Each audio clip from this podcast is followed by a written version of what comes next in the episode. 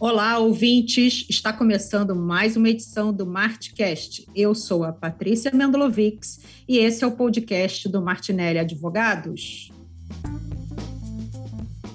Hoje temos uma novidade aqui no Martcast. Sim, estamos iniciando uma série de episódios super especiais com convidados que são parceiros do Martinelli e são grandes especialistas em sua área de atuação são figuras fortes no mercado. E para começar, com grande estilo, vamos receber Marcos Perillo. Ele é CFO e diretor financeiro da Conta Azul, empresa catarinense criada em Joinville em 2011, que é uma empresa de tecnologia voltada para soluções para pequenas e microempresas. Perilo tem 30 anos de experiência no mercado, sendo 20 deles trabalhando com liderança e execução de processos de reestruturação financeira, administrativa, societária e relações com investidores. Ele também é conselheiro de administração na AM Com Sistemas e tem o foco voltado para boas práticas de governança corporativa e processo de expansão.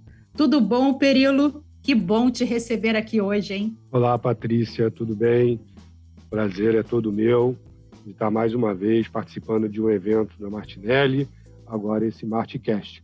Então, estou muito feliz de compartilhar e bater um papo com vocês. A gente não podia começar isso com outra pessoa, Perelo. Tinha que ser você. Opa, então vamos com tudo. Vamos lá. Responsabilidade grande agora em cima das minhas costas, mas vai ficar bem legal e vamos lá.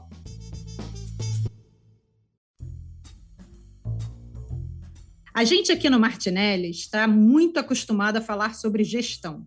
É natural, já que durante o nosso dia a dia aqui, nossas equipes sempre acompanham de perto a diretoria das mais variadas empresas. E justamente por causa desse acompanhamento, a gente nota que é uma área onde as coisas estão mudando muito e com uma velocidade aceleradíssima. Isso fica ainda mais evidente quando a gente sai do ambiente de uma empresa tradicional e passa a falar de empresas da nova economia, aquelas que muitas vezes nascem como uma startup e passam por um processo de amadurecimento, investimentos, para se tornarem grandes empresas de tecnologia. Então vamos lá, vamos falar hoje sobre esse tema. Perilo, para iniciar o nosso bate-papo, queria que você falasse um pouco aí sobre a sua história. Como você chegou nessa posição de gestão e quais foram as suas experiências mais importantes, mais marcantes que formaram o profissional que você é hoje? Bom, muito legal, Patrícia. Vamos lá, e quando você fala que tem essas empresas da nova economia, né, antes até de entrar na, na resposta da minha formação, é, realmente são empresas bem distintas, né, daquelas que a gente estava que a gente estava acostumado, né, e até a, a maioria das empresas por onde eu passei, né? E, e tem algumas expressões que eu acho bem legal de usar quando a gente fala de empresas de tecnologia. É, a primeira delas é que empresas que crescem 20% ao ano, com 20% de EBITDA, são ótimas para Wall Street, digamos que é aquele mercado mais antigo. Empresas que crescem menos que 40% são péssimas para o Nasdaq. Né? Ou seja, aqui você já vê uma diferença bem grande de perspectiva de tocada administrativa de tese né, das empresas maduras para as empresas de tecnologia. As maiores empresas do mundo, em termos de valor, são de tecnologia. Agora, as empresas mais lucrativas do mundo não são de tecnologia. Então, são realmente dois mundos bem distintos. Né? Tem um denominador comum que é a governança corporativa, que sempre é importante nas empresas, mas de forma e de dose diferente. Então, voltando agora para a sua pergunta, né, falar um pouco da minha formação e o que, que foi importante. Bom, eu sou um financeiro né, desde a essência, né? É, eu lembro que meu primeiro momento como financeiro foi que aos 6, 7 anos de idade eu resolvi, e é realmente aos 6, 7 anos de idade, foi em 1975, eu resolvi colecionar cédulas. Então, cédulas de dinheiro. Então, dia eu falei, pô, esse cara tem alguma coisa de financeiro. E até hoje eu coleciono. E eu tenho uma coleção realmente lindíssima, né, montada ao longo de quase 50 anos. É, enfim, profissionalmente, eu sou CFO, como você falou, sou relações com investidores, sou conselheiro de administração, sempre com foco em finanças. Falando sobre experiência, eu acho que a primeira aconteceu no mercado financeiro. Né? Já há bastante tempo, é, eu fui operador de Open, fui operador de bolsa, naquele mercado que era uma loucura, né? telefone para tudo que é lado, gente para tudo que é lado. Mas o mercado financeiro me trouxe muito conhecimento de matemática financeira. Então, assim, ter a capacidade de pensar de forma financeira o tempo todo, sem ter que usar HP, sem ter que usar Excel, sem dúvida nenhuma, foi uma fase importante da minha formação profissional. Depois que eu saí do mercado financeiro e quis aprender um pouco mais sobre administração, né? ou seja, eu não queria mais ver o mundo só por detrás de uma tela de computador, eu queria ter experiência com estoques, com pessoas, com gestão e tudo mais. É, e a, a, primeira empresa que eu trabalhei foi a Inepar, de Curitiba, uma empresa também que vocês conhecem bem, veio a contabilidade. Né? A aprender contabilidade de forma lógica e não através de débito e crédito foi uma outra fase da minha vida aonde eu marco ou eu considero bastante importante. Então, primeiro, finanças, depois contabilidade, aí já vem tributos, já vem é, partes societárias e outras atividades. O contato com pessoas, né? eu sou um diretor financeiro e fui um gerente financeiro, onde eu sempre coloquei as pessoas como o centro do sucesso. Né? Eu sempre acreditei muito nas pessoas, sempre acreditei muito em formação de time.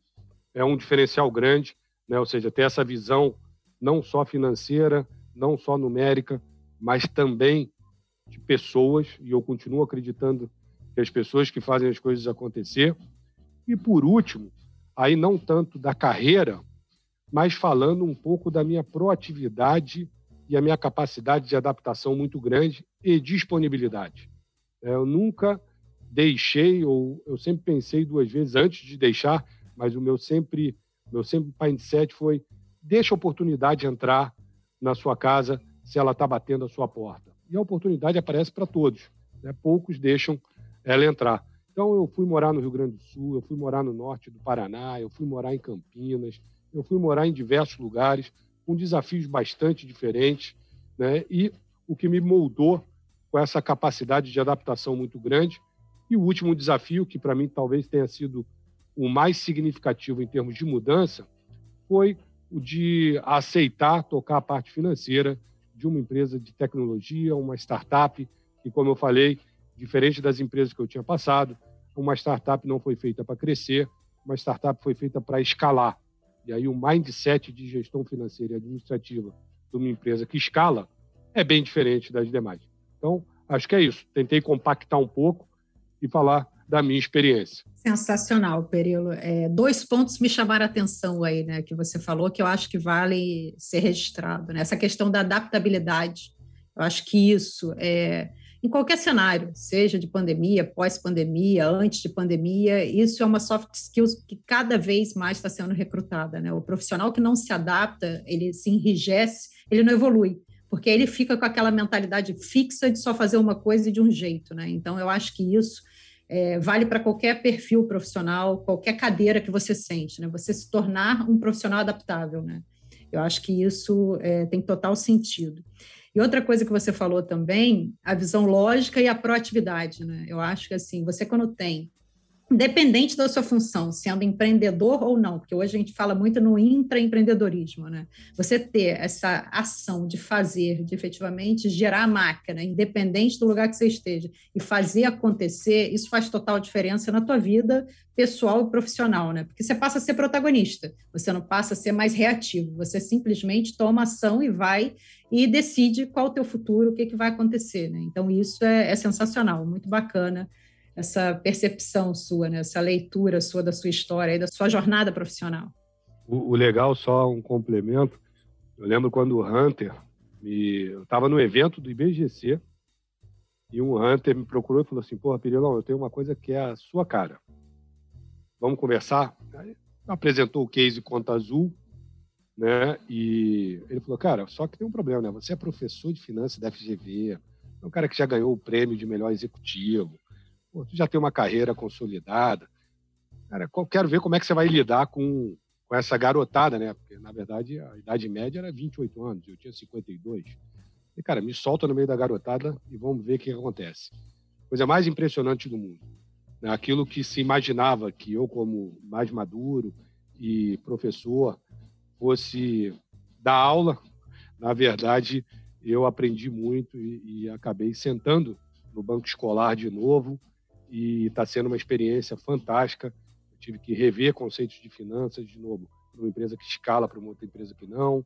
Eu tive que rever muita coisa e isso me rejuvenesceu. Então, essa capacidade de adaptação, é, na verdade, faz você ficar mais jovem. Não em termos de idade, mas em termos de sensação. Né? Ou seja, está aprendendo coisa nova. Muito legal. Muito legal mesmo. Olha só, eu ia te falar, tá com 52, mas eu acho que. Eu ia até te perguntar se você já tomou vacina, porque não tá com cara de 52, não, tá, Período? Tá, tá passando fácil aí nos 40, 45, então, assim, tá, tá super bem. Obrigado. Uma coisa que você falou é verdade, né? Quando a gente se abre ao novo e se coloca de novo na cadeira para aprender e trocar experiência, tudo muda, né? Porque você Sim. passa a ter, assim, inúmeras oportunidades se abrem, você se despe de, tipo assim, daquela armadura de, não, eu sei, eu sou, eu sou totalmente, assim, eu domino, essa situação, eu sou o cara aqui, pode deixar que eu bato no peito, você fala, pô, não, deixa eu observar como eles fazem, né? Deixa eu entender essa mecânica para tentar aprender algo novo, né? Então, isso faz total diferença. Já falando, então, disso, vamos falar um pouquinho desse mundo das startups, né? É, é muito importante porque é o que está acontecendo. Você olha o dia inteiro é notícia envolvendo startup, é notícia, entendeu? Falando de aporte, é notícia falando de novos fundos que estão sendo criados para incentivar movimentos, enfim, de inovação. Né? É, vamos lá, em relação ao momento da empresa, né? Fala um pouquinho para a gente aí em que ponto ela deixa de operar como uma startup e passa efetivamente a ser uma empresa madura. Né? Para você, quais são as diferenças? Você acabou mencionando aí, trazendo de uma forma mais rápida, né, essa questão de uma empresa que busca lucratividade imediata, uma empresa que quer crescer, uma empresa que quer. Né? Fala um pouquinho desse universo de startup e, para você, quais são as diferenças na mentalidade desses executivos? Entendeu? Um executivo tradicional, um cara das antigas, e um executivo de startup, qual a visão dele, o que, que você entende ponto alto, ponto de atenção, que, qual a tua leitura sobre isso? Muito legal.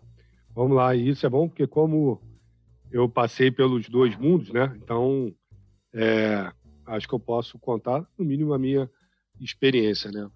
Então, assim, o primeiro ponto que eu coloco, né, uma empresa de tecnologia madura, né, ou não, né? Vamos pegar lá pegar uma Amazon, que já é super consolidada, uma Microsoft, uma TOTOS aqui, né, madura ou não, né, elas são totalmente diferentes de empresas de outros setores, né, como construção, energia, madeira, enfim, esses que a gente está mais acostumado. Né. Uma Amazon, o exemplo que eu peguei, ela nunca terá uma administração, controles e governança nos mesmos moldes de uma Vale do Rio Doce, por exemplo, que é uma empresa brasileira super lucrativa.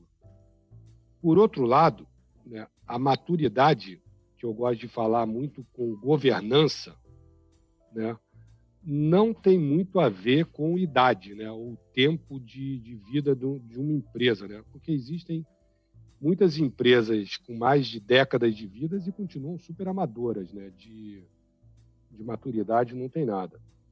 Então, voltando à governança e falando um pouco de, desse nível de maturidade, mas tendo como reflexo ou como parâmetro a governança, ela vem à medida que a estrutura de capital evolui. Né?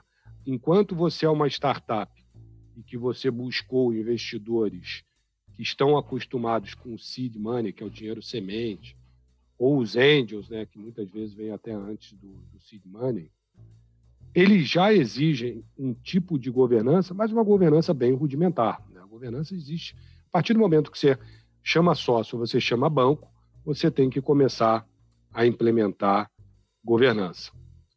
É, quando você começa a buscar outros níveis de recursos, e é inexorável, porque as empresas de tecnologia elas precisam de muitos recursos para escalar, né? ou seja, elas precisam ganhar o um mundo, precisam ganhar um estado, precisam ganhar um país, e não ganhar uma região como as outras empresas, à medida que você está buscando novos investidores, e novos investidores que, consequentemente, você quer que eles sejam mais baratos, né? ou seja, um recurso mais barato, mais governança eles vão exigir. Então, assim, o grau de maturidade de uma empresa de tecnologia evolui à medida que ela procura novos investidores para sua estrutura de capital. Quanto menos governança você tiver, você vai ter um dinheiro mais caro. Quanto mais governança você tiver, você vai ter um dinheiro mais barato, né? se assim eu posso dizer. E, e aí que é, é, justamente esse gatilho né, que os executivos têm que, que perceber, né? ou seja, eu cresci, estou indo para uma nova rodada, eu quero buscar não mais um fundo de seed, eu quero buscar um fundo de private, eventualmente, eu estou dando um salto aqui, e óbvio que um fundo de private não vai exigir uma empresa sem controle, sem estar auditado, sem processo, sem compliance, sem nada disso. Agora, a partir do momento, e o que é legal, né? A partir do momento que o executivo não tem essa percepção que os controles, a governança, o compliance é importante, a própria governança se encarrega de trocar. Né? Se a gente for ver a própria história da Conta Azul, né? e, e os executivos, os fundadores foram brilhantes, mas somente um continua na empresa até hoje como gestor, os outros continuam como acionistas, e ele é o CEO da empresa. E tinha outro que também foi fundador da empresa, e ele chegou até o nível de gerente de produtos, ele não foi CEO. Então a própria governança começa a medir, não, você pode caminhar mais, você vai, já chegou no seu estágio aonde você está na sua produtividade máxima, e isso é muito importante, né? Se você não souber avançar com os executivos à medida que a empresa está ficando mais madura, lembrando, madura que eu estou falando de governança, é, provavelmente você não vai acessar os recursos mais interessantes para o momento de vida da sua empresa. E lembrando que governança e boa gestão cabem em todas as etapas de uma empresa, né? mesmo quando ela ainda está lá ainda no papel, ela já pode aplicar a governança né? no mínimo de entendimento dos sócios, no mínimo de entendimento de tese, no mínimo de entendimento de, saúde, de, de saída. E governança gera muito valor e pavimenta, sem dúvida nenhuma, o caminho para passos mais ambiciosos. Então é isso. Tem que perceber a evolução e se você não evoluir junto, provavelmente sua estrutura de capital não vai ser a mais eficiente. Então eu sempre gosto de comparar com a estrutura de capital, que fica mais fácil de, de, de entender. Né? A gente já está na série, digamos assim, na série D, indo para E agora, conta azul, e sem dúvida nenhuma, os recursos de hoje têm uma precificação da empresa totalmente diferente dos que tinha quando a gente estava na série A, digamos assim. E hoje a empresa está no estágio de governança muito satisfatório. Né? Hoje a gente já pode se dizer, digamos assim, uma empresa total compliance e continuamos sendo uma startup com mindset leve, solto e acreditando no impossível, né? Eu acho que o grande, o grande diferencial da, dos empreendedores de empresas de tecnologia é que eles acreditam no impossível, né? E o dia que eles não acreditarem mais, a empresa vai deixar de ser uma, uma empresa que escala, né? Acreditar no impossível é, é muito importante. Perilo, é certíssimo e super interessante esse ponto que você falou do dinheiro caro, né, entre aspas, e o dinheiro barato, porque eu acho que o grande ponto de falha de muitas startups é não perceber esse movimento. Porque o que, que acontece? A turma tem lá a visão, como você colocou, de almejar o impossível, são super criativos, têm um, um plano super bacana, mas muitas vezes eles entendem que a governança ingessa e não potencializa. Aí os caras abrem mão dessa estrutura, de políticas de governança, de transparência em alguns momentos, de uma gestão eficiente de recursos, e aí acaba fazendo confusão física e jurídica, e quando você vê um baita projeto, afunda por falta de governança, por falta de comprometimento e maturidade, tanto que hoje muitos executivos de startups são mais maduros, não tem aquela molecada mais tão frenética aí que às vezes quer, a gente brinca, né, que quer sentar no puff colorido e quer aparecer na Exame ou, enfim, na, naquelas revistas de negócio falando, ah, é, under tantos e under tantos ali, mas assim, é uma turma que tem mais maturidade que está olhando o, o big game, né? O jogo, tipo assim, de escala. É um caso a Nubank aí, a gente tem a Anitta aí que veio para uma mesa que muita gente criticando, mas é um baita, entendeu? Uma baita ação de negócio aí, porque ela tem, entendeu? Inúmeros, inúmeros, inúmeros seguidores que podem pegar a base da Nubank e ainda potencializar a nível América Latina muito mais. Então, assim, nada é sem um propósito, né? E é uma visão de negócio, né? Porque a escala é o foco, né? Sem contar que a Anitta é uma grande empreendedora, né? Fazer Exato. o que ela fez não é só subir no palco, dançar e cantar, não é isso. Ela é Exato. é uma empreendedora, ela tem um negócio e ela é super bem sucedida no negócio dela. Então, Agrega, né? Muito, pode contribuir muito, né? E a governança, quando a gente aplica na dose correta, né? Você querer chegar e começar a mudar tudo, óbvio que você vai ser expelido do sistema. Né? Agora, se você aplica na dose correta, respeitando os estágios de maturidade que eu, é, que eu coloquei, ela é super bem recebida, super bem recebida, porque melhora. A empresa fica mais fluida. A gente acha que a empresa está mais, tá mais é, engessada, mas se você souber explicar para todos o porquê da governança, né, ela no fundo fica muito mais fluida, porque você começa a colocar processo. Né? Aquele, antes não tinha processo nenhum, era muito mais fácil. Como é que você pode falar isso? Que sem processo nenhum era muito mais fácil, né? Agora não, pô. Se você quer fazer, só é seguir esse processo aqui que as coisas vão acontecer, né? Então é tem que saber explicar, né? A, um dos papéis dos executivos de finança e governança é disseminar conhecimento para toda a estrutura, toda a estrutura, né? A partir do momento que todos entendem e deixam de ver o financeiro como aquele cara que antigamente usava terninho, gravata, né? E não sei o quê, só ficava numa sala no ar-condicionado, e começam a ver com alguém que possa contribuir de fato, é super bem recebido. E na Conta Azul não foi diferente, não. Na Conta Azul, é, eu fui chamado para implementar a governança, fui chamado para criar processos, né, fui chamado para cuidar da estrutura de capital, e eu fui super bem recebido, principalmente por esse tato, por esse zelo que eu tive de disseminar, explicar o que a gente ia fazer, mostrar o porquê, mostrar as vantagens. Né? Muitas vezes, você não ter governança em contratos, vamos falar aqui de uma área que vocês navegam com excelência, né, pode trazer um prejuízo que pode até quebrar uma empresa. Né, você ter negligência na contratação de serviços, produtos. Né, a negligência, muitas vezes, tributária, que as startups, a maioria comete. Né, e a partir do momento que você explica, fala, cara, se você continuar assim, olha o que pode acontecer. Então, todos entendem muito bem. Mas é importante a disseminação do conhecimento para que você possa implementar e também a capacidade de ouvir para não errar na dose.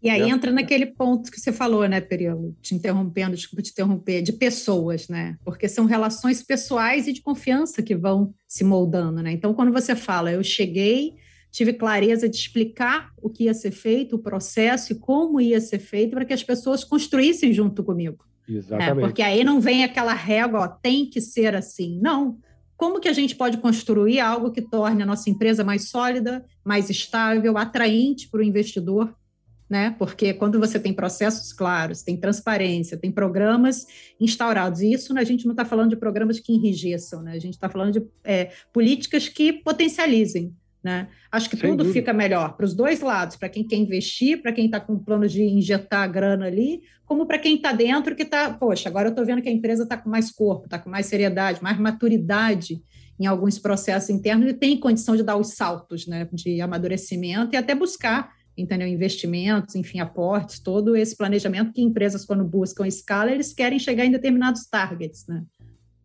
A, a, a, verdade é essa: a governança pavimenta o caminho para saltos maiores.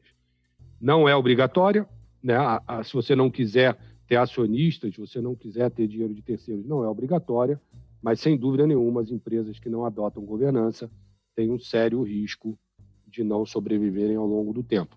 Então, eu sempre falo: quer ter empresa de um dono só, que eu já passei, quer implementar? Não. Então, não, não, não me chama como profissional. Quer implementar? Vamos implementar. Mas é o grande fato é esse aí. A governança pavimenta o caminho para saltos maiores. Ponto. É isso. Vamos lá, agora vamos seguir um pouquinho. Quando a gente fala de gestão também, né, Perilo, principalmente nesse momento que a gente está tá vivendo, a gente fala de gestão de crise, né? Porque a gente está aí no meio de, já aí, se Deus quiser, finalizando logo, logo essa pandemia, mas a gente teve aí com ela um exemplo claro, entendeu? De dias incertos, dias totalmente nebulosos, né? Então, diante desse cenário aí, é, como que foi a tua experiência na pandemia? Como foi lidar com a equipe remota? Como foi lidar com todas essas adversidades aí, como CFO, esse cenário todo que se instaurou? Como que você conseguiu lidar com tudo isso? Conta para gente aí. Muito legal.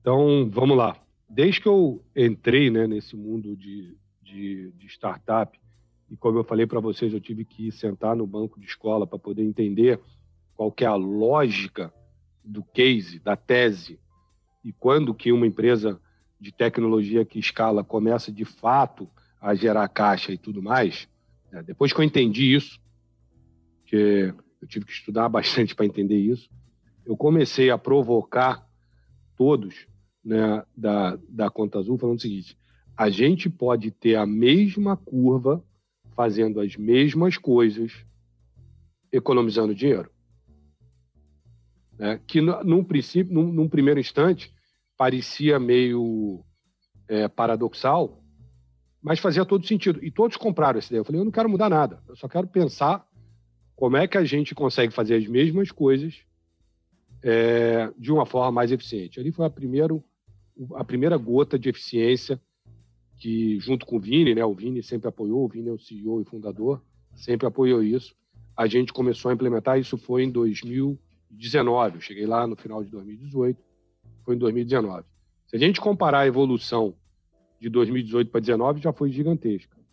E a partir do momento que essa gota, né, ou seja, começou a ser disseminada por todos, né, ou seja, todo mundo começou a ter esse conhecimento, e veio a crise, todos estavam muito tranquilos que a ordem do dia seria cash is king. Empresas de tecnologia não têm esse mindset. Mas quando veio a crise, a Conta Azul já está passando por, por esse, já estava passando por esse processo, ficou muito claro. Cash is king. Nós não teremos dinheiro à luz da nebulosidade que a gente enxerga no momento. Nós não teremos dinheiro de bancos, nós não teremos dinheiro de acionistas. E o ritmo que a gente vinha de geração de caixa era insatisfatório para cruzar um deserto, digamos assim. Então, todos entenderam, cash king, temos que montar um plano para fazer com que o caixa realmente seja rei. Um outro ponto importante e deriva da governança é você ter a empresa na mão. Né? Ou seja, a Conta Azul é uma empresa que dissemina a governança para micro e pequenas empresas. E você precisa ter governança, você precisa ter os números na mão, né? você precisa ter os indicadores na mão, todos batendo com caixa, né? ou seja, Sempre eu falo, qualquer indicador de uma maneira ou de outra tem que bater com caixa. Então, a partir do momento que você tem a empresa na mão, você tem uma contabilidade bem feita, você tem uma controladoria bem estruturada, você sabe quais botões mexer e quais reflexos virão da mexida desse botão. Então, é super importante isso. Então, já falando, acabei de falar um pouco de governança, que era o assunto passado. Depois é a capacidade de decisão. Né? É, ou seja, tomar decisões duras, né, tempestiva, à luz das informações disponíveis da época. É, óbvio que sempre usando um pouco de intuição também é super importante. Eu lembro a pandemia veio em março, quando ela chegou no Brasil de uma forma um pouco mais barulhenta. Em abril a gente executou o plano. A gente vinha de mais ou menos menos 30% de EBITDA com relação à receita líquida. A gente executou o plano em abril. Em maio, a gente estava já com EBITDA zero, assim, uma melhoria, uma melhora surreal.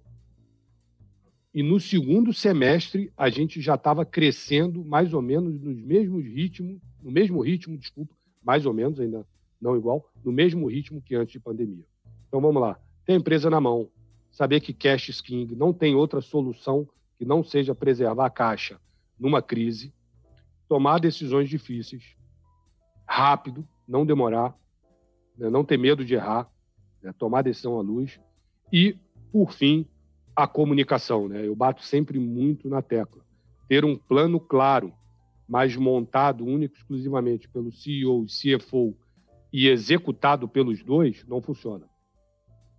Né, você tem que primeiro chamar a, o time gerencial, explicar, explicar o plano, construir o plano a várias mãos.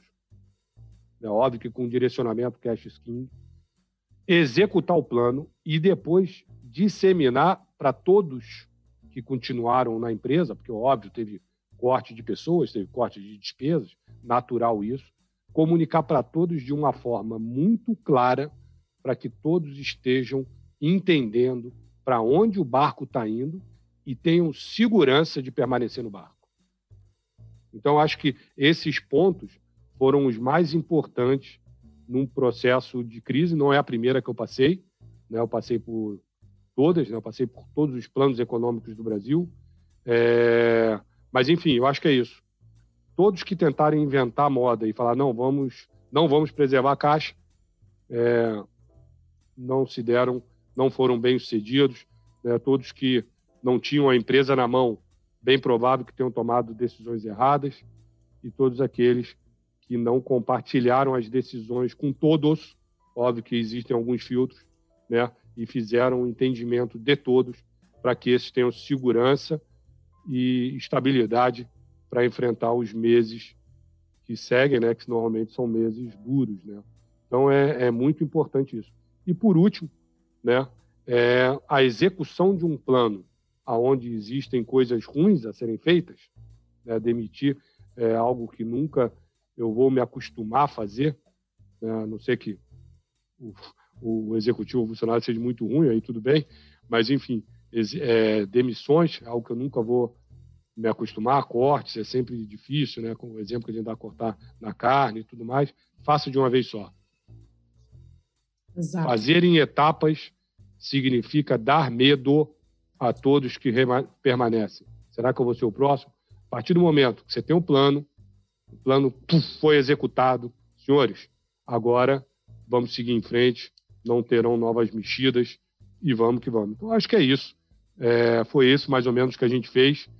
E graças a Deus, a Conta Azul saiu da crise né, antes do que esperávamos e saímos muito mais forte do que éramos. Então, hoje, a Conta Azul voltou a crescer em ritmos de 50% ao ano, gerando caixa. Né? Então, foi um, um aprendizado duro, onde a gente amadureceu, voltando à palavra de amadurecimento, pelo menos cinco anos em um. Então foi bom. Mas é isso, acho que eu falei um pouco aí do como fazer gestão de crise. Não, foi sensacional o período. E aí, para quem não sabe, né, e aí eu já vou para o outro ponto da nossa entrevista, o período também é escritor. Além de ser um sobrevivente das crises, né, Perilo, que passar por planos, entendeu, econômicos no Brasil. E uma pandemia, você é praticamente um Highlander, né? Entendeu? Então, mas vamos lá. Então, assim, você é escritor, você tem o livro, né, Empreender sem administrar não dá né, que fala bastante aí sobre a importância da comunicação, de ter todos no mesmo, no mesmo barco, e você acabou de mencionar aí agora que na crise você trouxe ainda mais clareza, mais transparência para não gerar insegurança nas pessoas. Né? Então vamos falar de pessoas agora, assim. É, diante de todos esses desafios, a gestão remota, todo mundo em casa, home office, todo mundo enlouquecendo com filho, periquito, papagaio, trabalho, a loucura que foi e ainda é. Conta para gente aí os maiores desafios seus nesse período de pandemia em relação à equipe. Bom, legal você falar do livro, né? Empreender sem administrar não dá. É um livro que conta um pouco as experiências que eu tive na vida financeira administrativa. E até um ponto, né? Assim, não teria como eu não me apaixonar pela tese da Conta Azul. Já vou voltar para a sua pergunta, Conta Azul. Porque tem um livro, no, no capítulo que eu não lembro qual o número, eu digo que o primeiro passo para o sucesso é você investir na controladoria, porque investindo na controladoria você vai ter empresa na mão.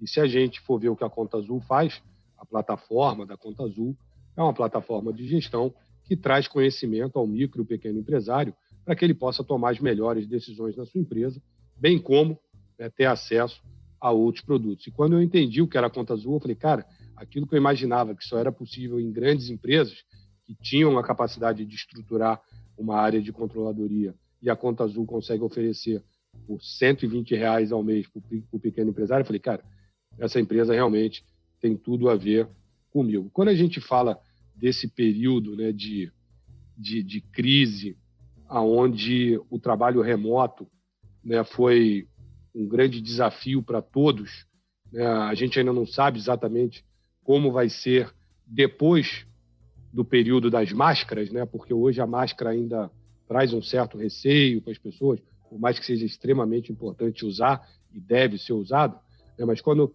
as coisas estiverem começando a voltar ao normal, com certeza não serão como era antes. Né? O mundo vai ser híbrido, vai ser remoto e tudo mais. Nesse período de aprendizado, porque nós éramos uma empresa 100% é, física, todos trabalhavam na Conta Azul Joinville e ou na Conta Azul São, São Paulo, o primeiro desafio foi manter a cultura. Né? Uma empresa de tecnologia, né, diferente de empresas de outros setores, né? não que a cultura seja mais, menos importante em outros setores, mas a cultura é super importante em empresas de tecnologia. Tanto é que eu falei de investidores, né? uma das auditorias que os investidores sempre fazem é o nível de cultura e aderência do time para aquela cultura.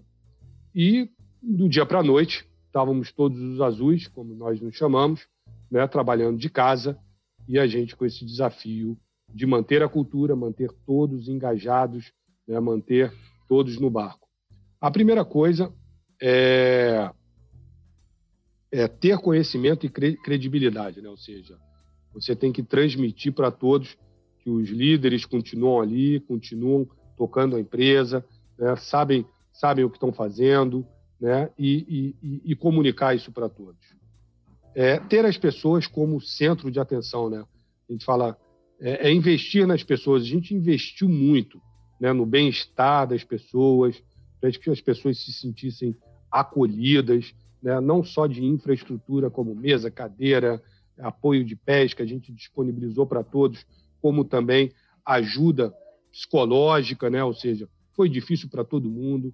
Então a gente revisitou todos os nossos benefícios para tentar entender as dores da vida remota de uma maneira ou de outra, tentar suavizar isso. Então a gente fez, revisitamos todos, todos, todos, todos os benefícios da companhia e mudamos. Então, assim, investir no bem-estar das pessoas para que elas se sintam acolhidas. Manter os rituais de gestão. Assim, antes nós tínhamos o, o, os rituais né, de one-on-one, -on -one, né, ou seja, obrigatório, e tem toda uma técnica de fazer é, rituais, um one-on-one, -on -one, né, ou seja, liderado, falar com o seu líder e o líder falar com todos os seus liderados uma vez por semana, num one-on-one, -on -one, 20 minutos, manter isso, né, ou seja, manter as celebrações, mesmo que remota, né, ou seja, fazer eventos onde todos estejam conectados, onde que a área de people, como a gente chama, a parte de RH, de uma maneira muito singela, Lembre de todos, e todo mundo vai receber naquele dia alguma lembrança para poder estar tá conectado e se sentir parte de um time. Então, assim, manter as celebrações, óbvio que é diferente de uma celebração onde você está tomando um chopp com um amigo e pode abraçar, mas a gente teve um momento de celebração onde todo mundo recebia ou uma tábua de queijos e frios, ou uma pizza, ou um vale iFood. Eu sei que a logística às vezes é complicada e sai mais caro. Pô, vamos fazer um brinde todo mundo tomando sua cerveja, tomando seu vinho ou tomando sua Coca-Cola, e a gente tinha mais de 400 pessoas conectadas com entretenimento, né? ou seja, pensar também no, numa hora de, de entreter as pessoas e criatividade. Né? Então, estamos fazendo certo ou errado, ainda é difícil aferir, né? acho que estamos fazendo certo, porque, eh, inclusive, nosso turnover de tecnologia, que é um turnover altíssimo, vem caindo, né? cada vez mais as pessoas vêm se sentindo acolhidas e parte dessa família Conta Azul, mas eu acho que é isso, cara. É, tá conectado, manter os rituais de gestão, manter a cultura, investir nas pessoas, celebrar e usar a tecnologia, né? Que no começo era meio, né? Que plataformas vamos usar? Hoje está muito mais muito mais mudar os canais de comunicação. Nós mudamos, né? Antes tinha era fácil, não, me manda um WhatsApp, não, me manda um e-mail, não, me manda qualquer que seja o meio. Não, agora a gente tem investiu numa ferramenta onde todos podem falar ao mesmo tempo, né? Uma ferramenta única, que aí está todo mundo ali. Então é isso. Então foi, mas continua sendo um grande um grande desafio, né? E como eu acho que vai ser quando a gente começar a voltar para o período pós-máscara, né? Não que, de novo, eu não esteja incentivando não usar máscara, mas vai chegar um momento que a gente vai usar menos ela. Né? Então, quando chegar nisso, eu acho que a volta ao, ao, ao físico, né? por mais que a gente nunca mais vai ser 100% físico, né? a volta ao físico, e mostrando para as pessoas que estar tá juntos, estar tá conectado, né? dar um abraço né? caloroso, dar um abraço com carinho, encontrar as pessoas, poder sair para almoçar, é, e bater um papo, né, começar a mostrar essas vantagens de novo, eu acho que com o tempo as pessoas estarão juntas novamente. De novo, nunca como era antes, como foi antes, mas temos esse desafio, estamos aprendendo. Né? Essa é a nossa estratégia. A gente espera, né, ainda no dentro do, do último trimestre desse ano, já está com a sede totalmente aberta para os azuis, né, já vão estar quase todos vacinados, não obrigando ninguém a ir, todos poderão continuar remotos nas suas casas, mas fazendo eventos, né, incentivando as pessoas a terem um contato humanos, afinal de contas, nós somos humanos e o humano é um ser sociável. Né? A gente pode ter ficado um pouco com medo nesse período, natural medo por causa do vírus, mas é muito bom você poder sentir o calor humano. É isso. Não sei se eu consegui responder bem sua pergunta, mas é Nossa. isso, Patrícia deu aula, né, Periolo? Deu aula agora aqui, né? E é bacana você ter falado dessa questão da preocupação com as pessoas, né? Aqui no escritório também a gente viveu esse momento, né? Nós temos unidades aí espalhadas pelo Brasil inteiro e também fizemos uma operação de guerra aí para dar apoio às pessoas, não só físico, né, estrutural, mas como psicológico, né, para dar apoio às famílias, porque a gente sabe, né, o cenário ficou aí muito sensível, né? Então a gente tem um grupo de psicólogas aqui que atuam né, em apoio, que a gente chama aí as nossas consultoras, a gente fez voltado uma área de pessoas, né, que é a área People aí da área de inovação, voltada para gerar experiências positivas, a gente criou um boletim bem-estar voltado para falar de assuntos fora pauta trabalho, para falar de assuntos humanos, né, para a gente tentar e ajudar numa rotina mais positiva, numa alimentação melhor, em playlists que desopilem o fígado e o cérebro para todo mundo relaxar, meditar, enfim.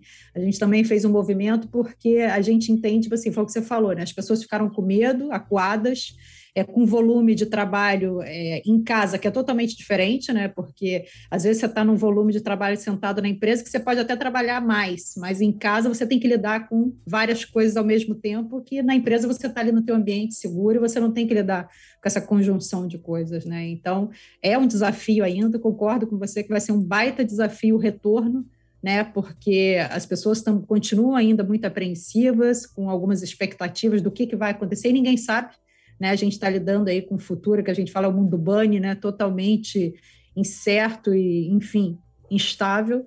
Mas, assim, eu acho que o foco nas pessoas e o foco genuíno, né? Pensando assim, como eu posso melhorar a realidade delas e torná-las, entendeu, mais seguras, mais tranquilas em relação ao seu ambiente em casa, ao seu ambiente no trabalho, a sua saúde mental e física, né? E aí tudo flui de uma forma muito melhor, né? Eu acho que faz total sentido isso aí que você colocou e é também uma visão aqui do Martinelli, né?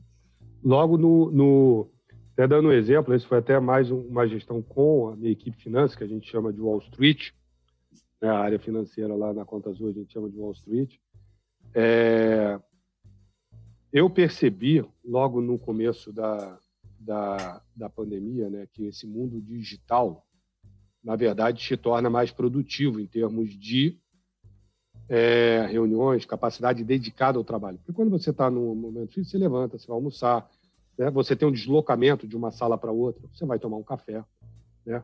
O mundo digital, você começa a poder fazer uma reunião atrás do outro. Eu falo, a gente muda de sala no instalar de dedo. Já estou numa outra sala com outras pessoas, pessoas que estão em qualquer lugar do mundo. Eu chamo de buraco negro do Zoom. Você entra e não sabe a hora que você sai, tá? Então, e aí, o que, que eu cheguei à conclusão? Eu sempre fui uma pessoa, primeiro comigo, eu falei, cara, eu sempre terminei o trabalho, eu sempre gostava de dar uma corrida, né? nadar, que eu sempre nadei. Pô, eu tô terminando meus dias aqui exausto. exausto, exausto. Né? E, e, e eu percebi, e, mas eu estou sendo, eu estou fazendo muita entrega. A primeira coisa que eu falei para o meu time, eu falei, galera, primeiro, se a gente quiser manter as oito horas de trabalho, como diz a CLT, nesse ritmo de eficiência que a gente ganhou, todos, todos nós entraremos em burnout. Todos nós. O cérebro não está acostumado, o nosso cérebro, nem o ser humano, a gente está fazendo o dobro e ainda quer trabalhar oito horas. Vai entrar em burnout. Então a primeira coisa é, meu amigo, trabalhou, deu quatro horas, cinco horas de trabalho, entregou o que tinha que entregar, abraço, não tente cumprir as oito horas de jornada nesse ritmo alucinante de um lugar para o outro, porque vai dar zebra. Então a primeira coisa, cara, deu quatro horas, cinco horas, tchau, vai, vai dar uma corrida, vai ver o pôr do sol, né? vai fazer qualquer coisa, vai plantar uma planta, sei lá, vai ler um livro, vai ver uma série, não sei o que você vai fazer, mas não fique até tentando cumprir a mesma jornada com um nível de eficiência muito maior, porque vai dar burnout. E, e hoje é assim. Hoje a conta azul é bem tranquila em termos de, de horário, cara. Pô, a gente tem um dia, a gente criou o dia de no meeting day, né? Que é, é às quartas-feiras, então não tem nenhuma reunião formal. O cara pode óbvio, estamos todo mundo naquele aplicativo, então a gente está fazendo, mas é um dia que você pode focar melhor, então, bem legal. Mas é isso que você falou é focar nas pessoas, as pessoas são fundamentais para o sucesso de qualquer empresa. Né? Gostei Tem... dessa ideia aí do No Meeting Day, hein? Achei muito isso legal. super interessante. Gostei muito disso. Legal. Gostei. Muito legal, No Meeting Day. Então não tem reunião, óbvio que aí você pode ligar para alguém da tua equipe agora, aquelas reuniões, ó, vai ter reunião de diretoria, reunião de resultado, é proibido, não tem. Muito legal. Não, não, e bacana você ter falado essa questão né, de burnout, de excesso de trabalho, porque as pessoas às vezes se perdem, né, Perilo? E assim, e hoje mudou o conceito, né? O que importa é o resultado. Como que você vai chegar a ele? É óbvio, né, que a gente não quer ninguém varando madrugada, nada disso. A gente tenta estimular um convívio saudável, de que as pessoas tenham rotinas saudáveis, se alimentem bem, durmam, enfim. Mas essa coisa da jornada, né? Essa coisa, não, é oito, é seis, é o que for, então eu acho totalmente improdutivo, assim. Eu, é, liderando pessoas, eu sempre tenho essa preocupação, tipo assim, de deixá-las livres e fazer o seguinte, cara, eu quero a entrega. Eu não fico naquela neura, ah, tá onde, tá fazendo o quê, que horário, liga aí e tal. Cara, Acho que isso não, é, não tem sentido. Se você confia na sua equipe e cria laços claros, é o suficiente. Você não precisa ficar na neura aí, na loucura de ficar controlando, não, deixa online, tudo online aí, oito horas para eu saber que você está conectado. Cara, não me interessa, me interessa o resultado final. Tipo assim, a entrega foi feita, ok, é isso que está valendo, entendeu? Porque eu acho que é assim eu que as sempre, coisas acontecem. Eu sempre brinco, né? Se eu trabalhei para caramba no domingo e fiz coisa para caceta, desculpa uhum. o termo, para que, que eu tenho que Sem trabalhar problema. segunda? Fala, porra, cara, é, é, a gestão do seu tempo, né? É. A gestão do seu porra, tempo. Trabalhei para caramba, né? cara, fiz tudo, cara. Segunda eu vou dar uma relaxada, talvez vou conectar duas horas da tarde.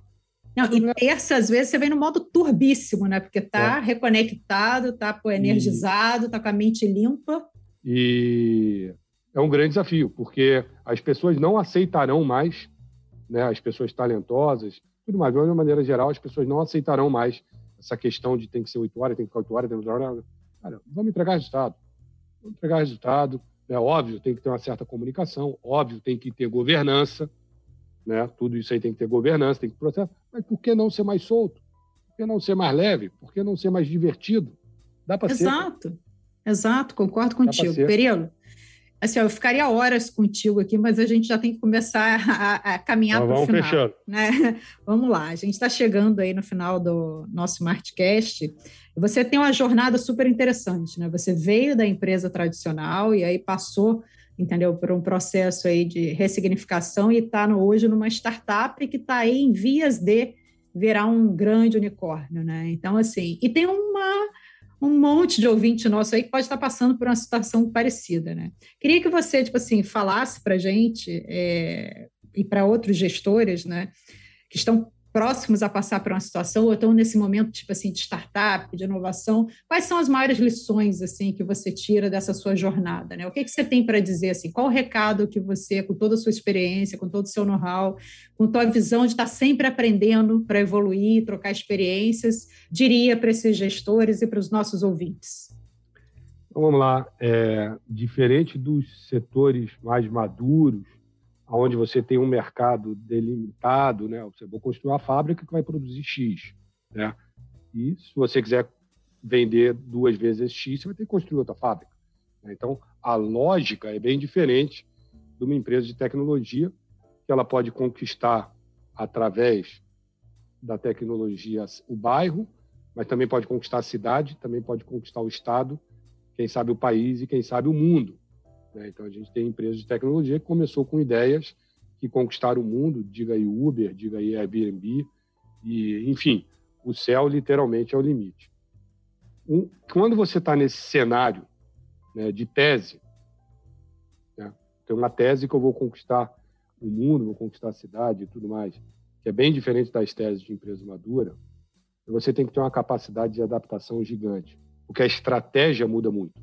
Então, diferente de empresas mais maduras, que é difícil você mudar a estratégia, você tem que repensar e tudo mais, a estratégia numa empresa de tecnologia muda, porque é tudo muito dinâmico. E você tem que ter essa capacidade de falar: caraca, puta, mas eu gastei tanto tempo fazendo isso e indo para a esquerda, trabalhei na equipe, tal, tal, tal, tal, tal, gastei horas, e agora está me dizendo que é para ir para a direita?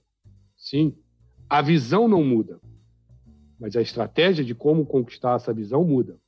E você tem que estar tá livre e tranquilo para saber que muitas horas que você gastou fazendo uma coisa, talvez do dia para a noite, você vai jogar lá fora e você vai começar a fazer outra coisa. E tem gente que é difícil, as pessoas se apegam àquilo que fez, se apegam ao tempo que gastou e numa empresa de tecnologia você não pode ter isso. Ou seja, à medida que a realidade muda, as coisas mudam. A segunda coisa numa empresa de tecnologia que é diferente das empresas maduras, né, você tem que ter o mindset de testar, errar. Se errou, aprendeu. Errou, para, aprendeu, testa de novo, deu certo, acelera. Se você não tiver esse mindset, cara, que eu tenho que estar testando sempre o novo, você não vai sair do lugar. E é óbvio que quando você está testando, existe uma possibilidade de errar. E aí é o outro ponto que eu falo: você não tem que ter o ego, a vaidade de falar, puta, errei. E agora vou ter que falar que eu errou. Não, errei, cara. Vamos embora, vamos testar de novo. Porque quando você acerta, você acelera. Então, muitos executivos e muitos profissionais têm vergonha, têm medo, têm ego de, de admitir um erro. Em empresas de tecnologia, não. O testar, testar, testar, errou, para, testou, acertou, acelera, é muito importante, muito importante. É, tá conectado com o mundo, né? É, é, super importante. As coisas podem estar, tá, pode estar acontecendo uma coisa no Japão hoje, na China, na Europa, alguma outra empresa que esteja com a mesma ideia, lembrando que a gente quer ganhar o mundo, a gente quer ganhar áreas bem maiores do que as delimitadas na região. Né? Então você tem que estar conectado com o mundo, saber o que está acontecendo. Isso é uma característica muito forte de empresa de tecnologia, né? conexões, mentores, é, assessores, né? bem diferente do mundo mais tradicional. Então, essa conexão global é super importante, super importante. A gente fala com empresas da Nova Zelândia, a gente fala com empresas dos Estados Unidos, a gente fala com mentores de fora o tempo todo para ver o que está acontecendo nos segmentos que de alguma maneira nos interessa. E, por último, de forma consciente, aquilo que eu já falei, mas eu acho muito legal, acreditar que o impossível é possível. É, quem diria que dois garotos, bateu, não lembro qual, qual foi a VC que eles bateram, bateram, apresentando um plano, falando que iam mudar a lógica do sistema de transporte do mundo. Quem diria? Cara, tu é louco, mano. Não, a gente vai mudar a lógica de transporte do mundo. E o Uber fez isso. Quem diria que dois, três jovens né, falaram que ia mudar a lógica de hotéis do setor hoteleiro do mundo, aonde para ter hotel não precisaria construir um novo hotel. Né, quem ia acreditar nisso? Não, não, hotel, se você quer crescer, você tem que construir um novo hotel. Não, não precisa. Vamos usar tudo que já está construído para receber os hóspedes. Né? E aí veio o Airbnb e mudou a lógica de hotelaria do mundo. Então, para ser um startupeiro, como fala, para ser um empreendedor de tecnologia, óbvio, de forma consciente, acreditando na tese, acreditando no mercado que existe, que o impossível é possível. Sem esse mindset, a magia da escalabilidade, que é para isso que as empresas de tecnologia existem, é para escalar, não para crescer. Mas sem esse mindset, a escalabilidade ou a escalada não acontece. Então, acho que é isso. Seria esse o, os comentários que eu falo, que eu gostaria de passar para, para executivos e para pessoas que estejam nesse mundo. Testem, erre, aprende, acerta, acertou, acelera, testa de novo. Não tenha medo testar, de dar sua ideia, porque a gente está descobrindo o novo. É, na verdade, a gente está descobrindo algo que até ontem não existia. E aí não tem maneira certa de fazer.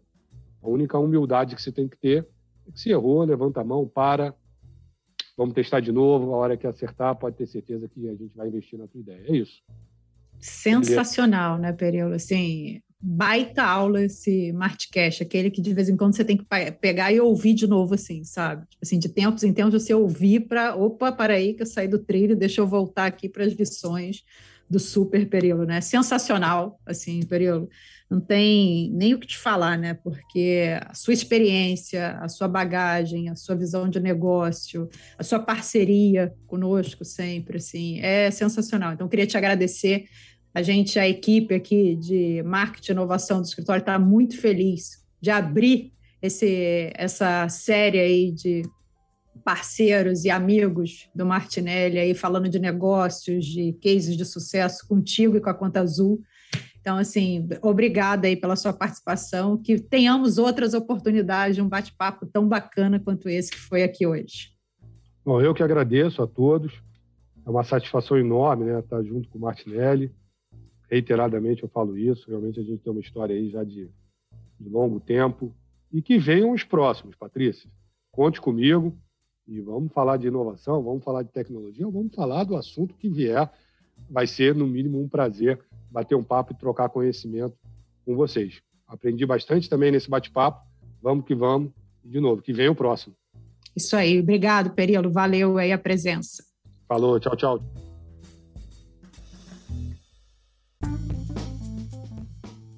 Essa edição do Martcast está chegando ao fim. Esse conteúdo vai estar disponível nas principais plataformas de podcast. Então não pense duas vezes antes de compartilhar esse programa que está super especial com outras pessoas. Vai vir aí uma série de Martcasts sobre negócios, cases de sucesso, novos, nova economia, Mundo Bunny, muita coisa ligada à inovação. Fiquem ligados e nos acompanhem em nossas redes sociais.